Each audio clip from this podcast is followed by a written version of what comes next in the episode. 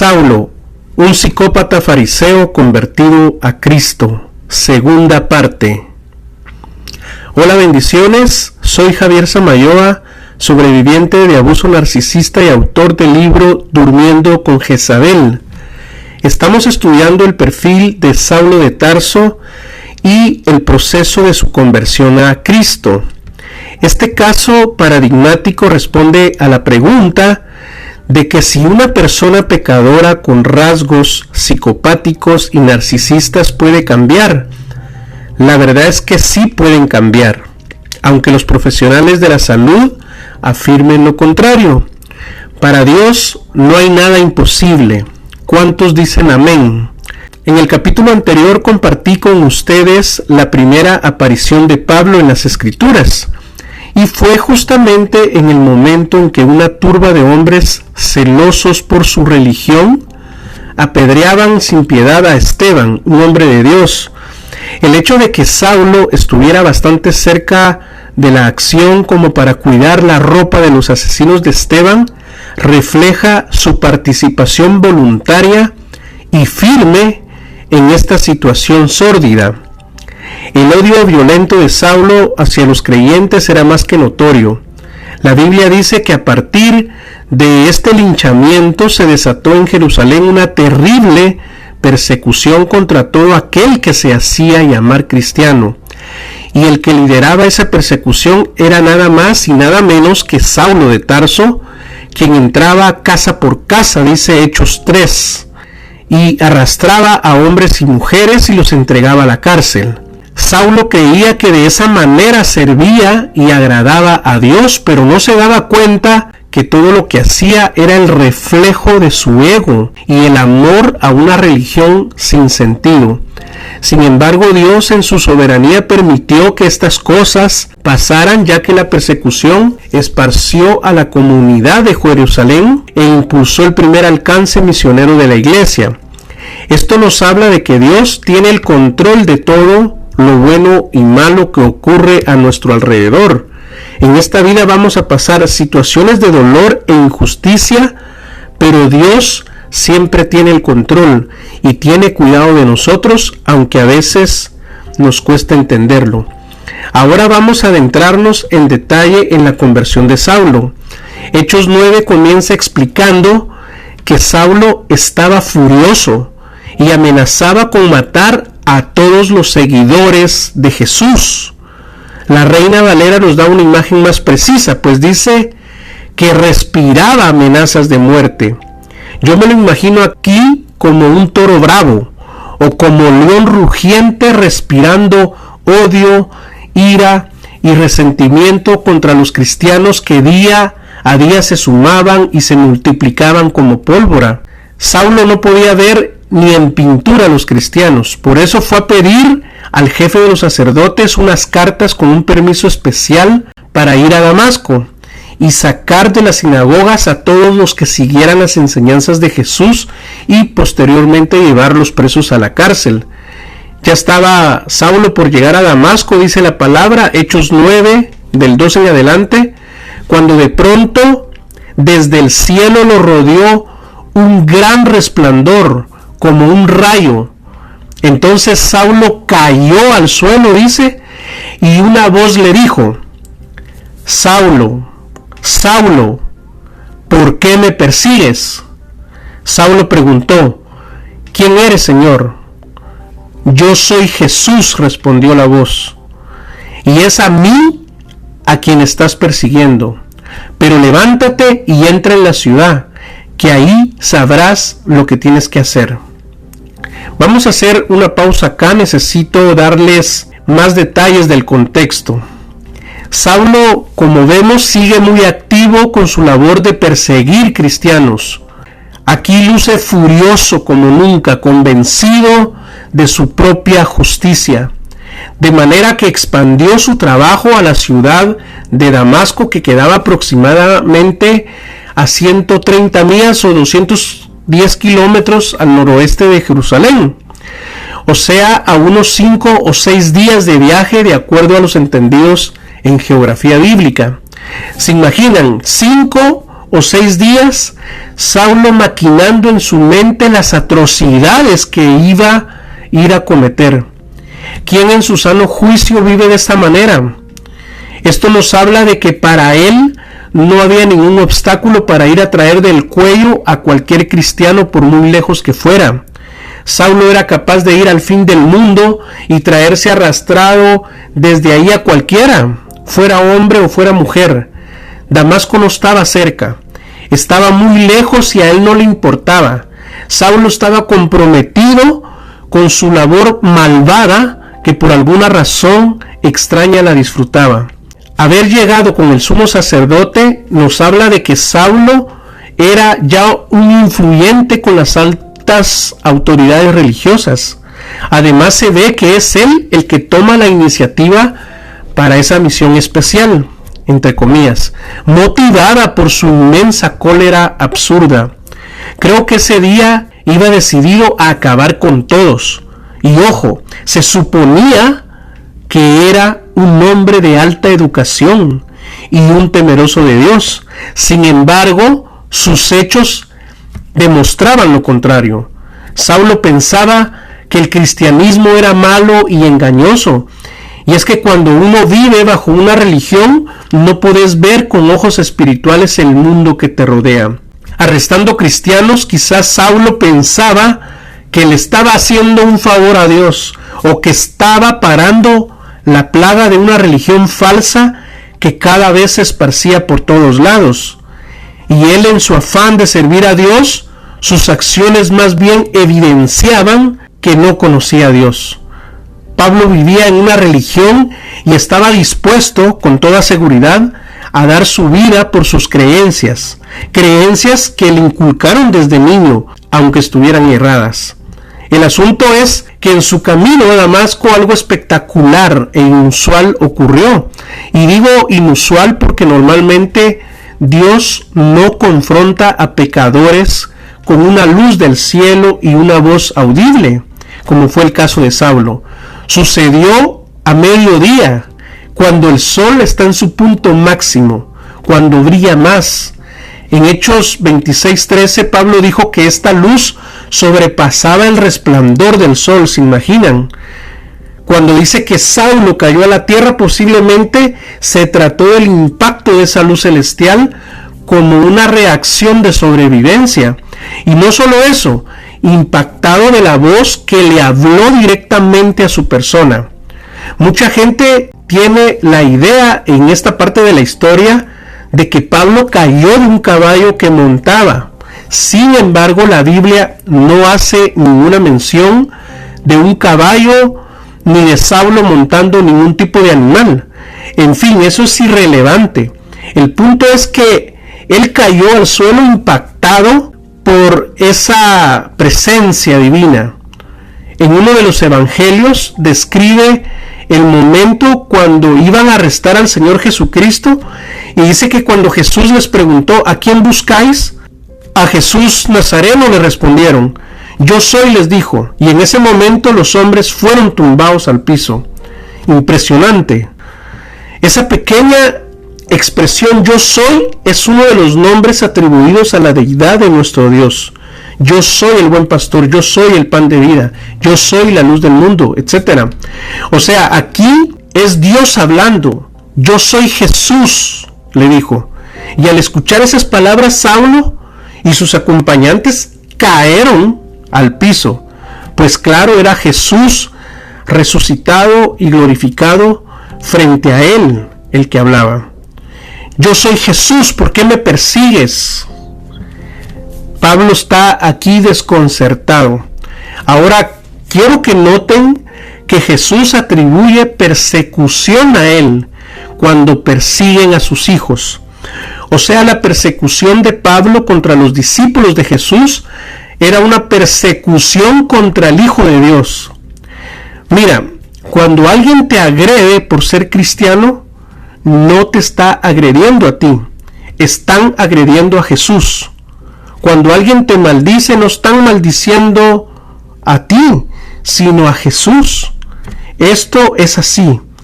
Por eso yo no necesito defenderme porque yo sé que cuando alguien me hace daño a mí, se lo está haciendo a Dios. Que me andan calumniando y difamando, que hablen lo que quieran. Están diciendo que tú eres esto y aquello, que digan lo que quieran. Yo sé quién soy en Cristo. No me importa lo que digan de mí. Me importa lo que dice Dios de mí. Escucha lo que te voy a decir. A ti que te dices cristiano o cristiana, si tú agredes a otro cristiano, sea física, verbal, o levantas calumnias o te atreves a difamarlo, no se lo estás haciendo a él o a ella, se lo estás haciendo a Jesús, a Cristo, al que dices que amas.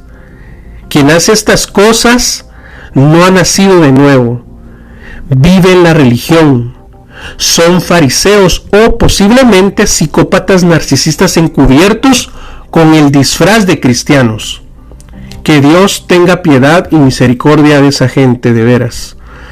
Bien, este acontecimiento de la conversión de Pablo, este encuentro cara a cara de este fariseo judío con el Señor Jesús, se trata del inicio más trascendental en la historia de la iglesia cristiana.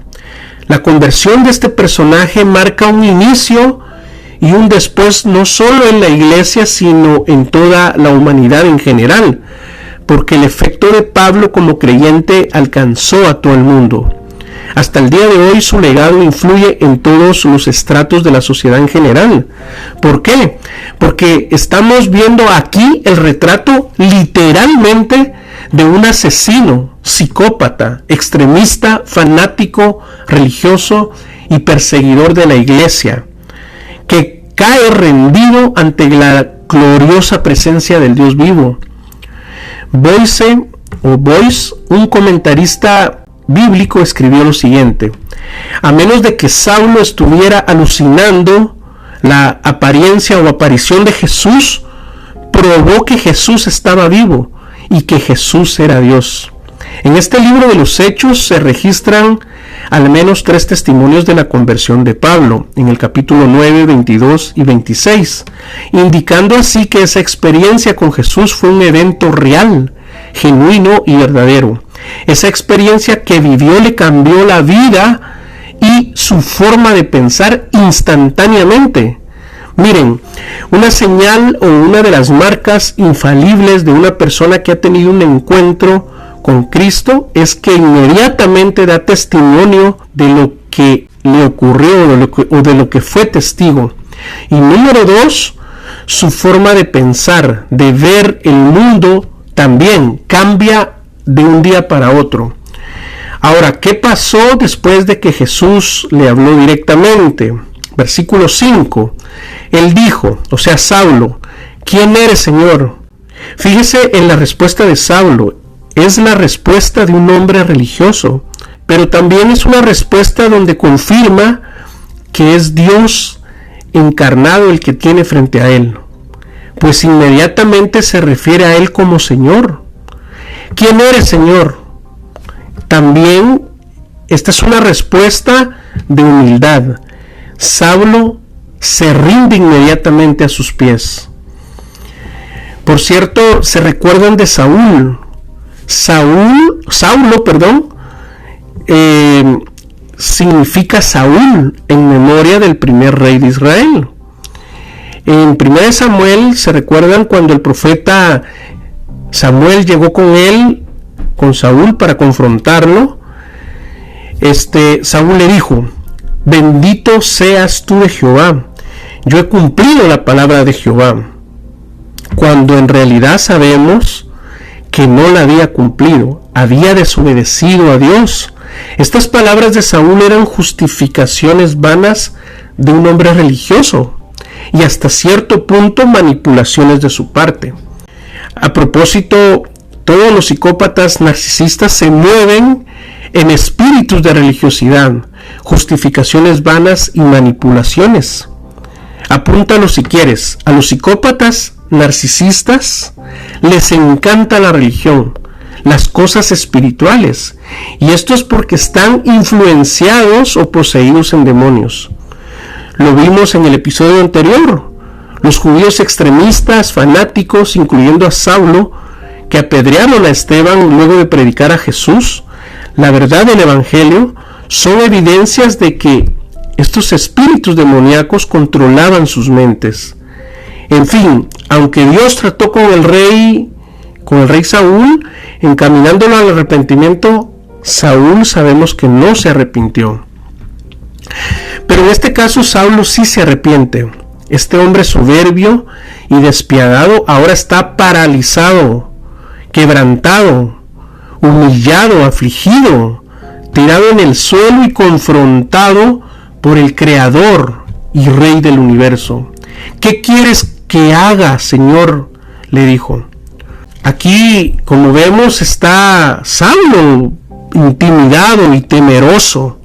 Y es que cuando Dios trata con el hombre, lo primero que nos aplasta es nuestro orgullo y nuestra soberbia.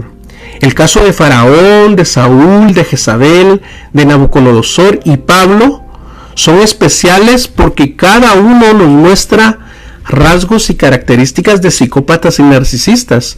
Dios trató con cada uno de ellos y ¿qué pasó? Unos sí se arrepintieron y otros no. Porque recuerden que Dios no hizo robots, a todos nos dio la capacidad de elegir. Cada quien hace uso de su libre albedrío.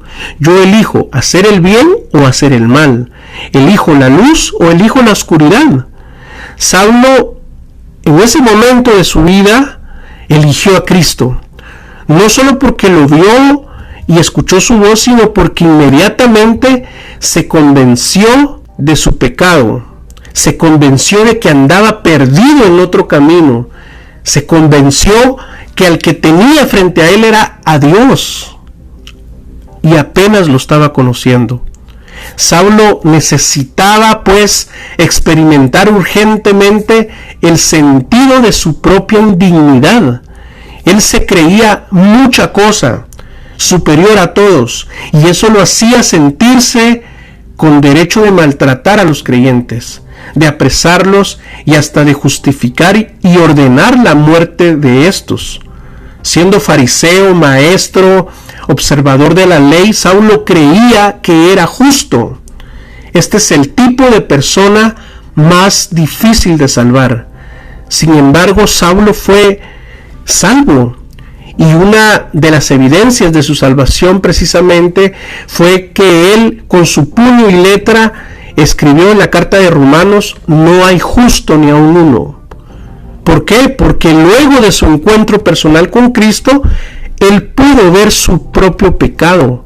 Por eso todo aquel que alcanza a ver sus propios pecados tiene la posibilidad de arrepentirse. Entonces, ¿podrá el narcisista salvarse? ¿Cambiar? Sí, por supuesto, pero tiene que tener un encuentro genuino con Cristo. Sin embargo, escuchen, sin embargo, esto no es una garantía. Judas Iscariote, recuérdense, conoció a Jesús, pero nunca se convirtió. Los acompañantes de Saulo en su camino a Damasco también fueron testigos de ese gran destello de luz. Ellos también fueron impactados y cayeron al suelo, pero dice la Biblia más adelante que ellos no se convirtieron. De los hombres que fueron crucificados a los costados de Jesús, ¿Qué pasó? Ahí también uno se arrepintió y el otro no. Y así les podría dar un montón de más ejemplos. Habrá unos que se van a arrepentir y otros que no se van a arrepentir.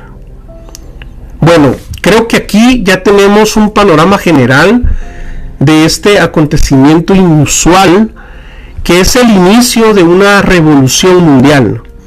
El Señor Jesús llega a la vida de las personas en el momento que uno menos se lo espera. En el caso de Saulo, como lo estamos viendo, sucedió mientras iba camino a Damasco. Y note usted que no fue en una sinagoga donde el Señor se manifestó. O sea, no fue en una iglesia o en una reunión espiritual, sino fue en la calle, a plena luz del día. Esto nos dice que Dios se manifiesta a quien Él quiere, donde Él quiere, en el momento que a Él le plazca.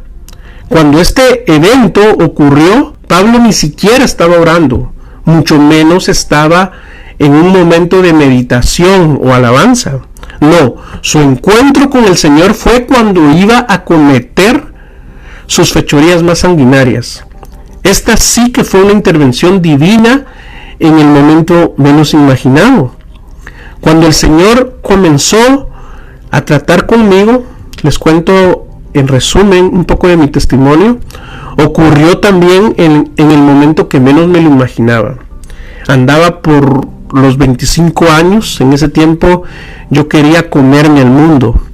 Resulta que un amigo me invitó a un almuerzo de hombres de negocios, así se llama esa organización, pero yo andaba en aquel tiempo perdido. Aunque nunca dije que fui ateo, yo en ese tiempo ya no creía en Dios. Andaba vacío del corazón, triste, acabado económicamente, después de haber tenido mucho dinero. Fumaba todos los días, mi esperanza estaba en la música porque yo quería ser un cantante famoso. Había escrito unas 75 canciones, obviamente todas mundanas, pero desde aquel día que asistí a ese almuerzo comencé a tener hambre de Dios. Y yo podía sentir que Dios me hablaba y me decía, deja la música y sígueme. Pero yo me resistía porque yo amaba la música en ese momento. ¿Cómo iba yo a tirar mi carrera? Decía. Si yo tengo futuro, yo soy bueno en esto. Y eso pues habla de que confiaba demasiado en mí mismo. De hecho, yo ya había grabado un álbum y comenzaba a ser reconocido en Guatemala, en muchos lugares donde me presentaba, pero esa vocecita necia me perseguía. Deja la música y sígueme. Yo voy a restaurar todas tus cosas, me decía.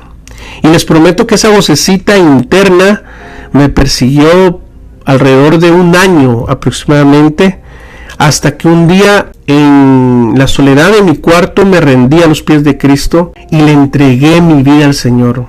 Yo no sé qué tienes que te esté reteniendo para dar ese paso de arrepentimiento y entregarle tu vida a Cristo. Cualquier cosa que sea, entrégasela.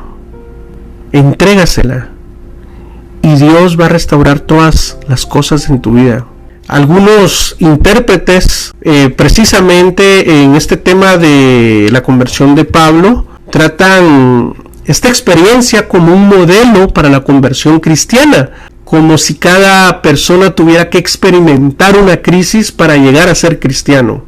Esto no es cierto y puede inducir a un error, aunque Dios puede y obra en la vida de las personas por medio de las crisis que atraviesan, la conversión es siempre la obra del Espíritu Santo a través de los medios de gracia.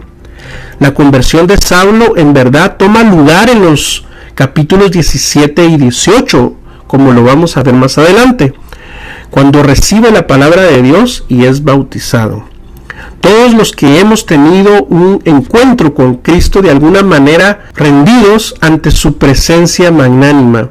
En aquel tiempo que les cuento, mi ídolo era la música, pero cuando yo tuve mi encuentro personal con Cristo y le conocí, abandoné todo. Los vicios, sin que me diera cuenta, dejé de tenerlos y pues todo esto habla de la obra maravillosa que Dios hace en las personas. De hecho, yo me recuerdo muy bien que yo solo tomé esa decisión. O sea, no estuvo nadie ahí conmigo guiándome a, eh, pues en una oración de arrepentimiento. Simplemente le entregué mi corazón a Jesús y desde ese momento comencé una nueva vida en Cristo hasta el día de hoy. Y así como yo, son millones de testimonios a lo largo de la historia donde el Señor Jesús ha transformado la vida de hombres y mujeres, gente con características de psicópatas, de narcisistas. Así pues el cristianismo a lo largo de la historia eh, ha salvado a ladrones, drogadictos, asesinos, prostitutas, secuestradores, violadores, etc. Esto es una maravilla Miremos por última vez ese encuentro entre Saulo y el Señor Jesús. Cuando la luz celestial lo sobrecogió, Saulo fue confrontado con la verdadera naturaleza de su crimen. Él perseguía a Dios, no al hombre. Saulo descubrió que desde su religión estaba luchando con Dios. Y en ese error hemos caído muchos, decía yo en el episodio anterior. Así ha sucedido siempre hasta nuestros días. Pero es porque uno está agarrado de una religión. La religión es una trampa porque a veces nos convence que estamos sirviendo a Dios y no nos damos cuenta que muchas veces lo que decimos y lo que hacemos lastima a otros. Les confieso que en gran parte la experiencia del abuso narcisista me sacó de la religión, pero mi relación con el Señor sigue intacta. En 18 años de vida cristiana el Señor me ha guiado y me ha transformado de a poco. Y como dijo el apóstol Pablo, no es que ya lo haya ganado todo, todavía me falta mucho por crecer. Dios ha tratado particularmente con mi orgullo y ahí me sigue transformando a la imagen de Cristo hasta que me muera. Él ha sido fiel, me ha dado de su amor y de su gracia, pero también me ha disciplinado. Y duro, porque Dios disciplina a sus hijos. Dios me ha hecho entender algunas veces a las malas, porque algunas veces también he sido necio y desobediente. Ojo, porque no soy perfecto. Todos estos mensajes que les he compartido en este canal eh, no son producto de la casualidad. Han sido horas de estudio, horas de oración. Y no solo eso, mis vivencias y experiencias con Dios son las que me han dado sabiduría y conocimiento. Esta ha sido la mejor escuela de mi vida. Dios ha permitido muchas cosas, pero siempre ha tenido cuidado de mí. Y lo está teniendo también de ti. Él siempre tiene el control en todo momento. Bien, dejaré el tema acá. Seguiremos aprendiendo de esta serie maravillosa. Pues la verdad es que Dios siempre habla a través de su palabra. Tomen lo bueno de este mensaje y desechen lo malo. Sígueme en mis redes sociales, dale like al video. Soy Javier Samayoa, Maranata, Cristo viene. Abrazo y bendiciones.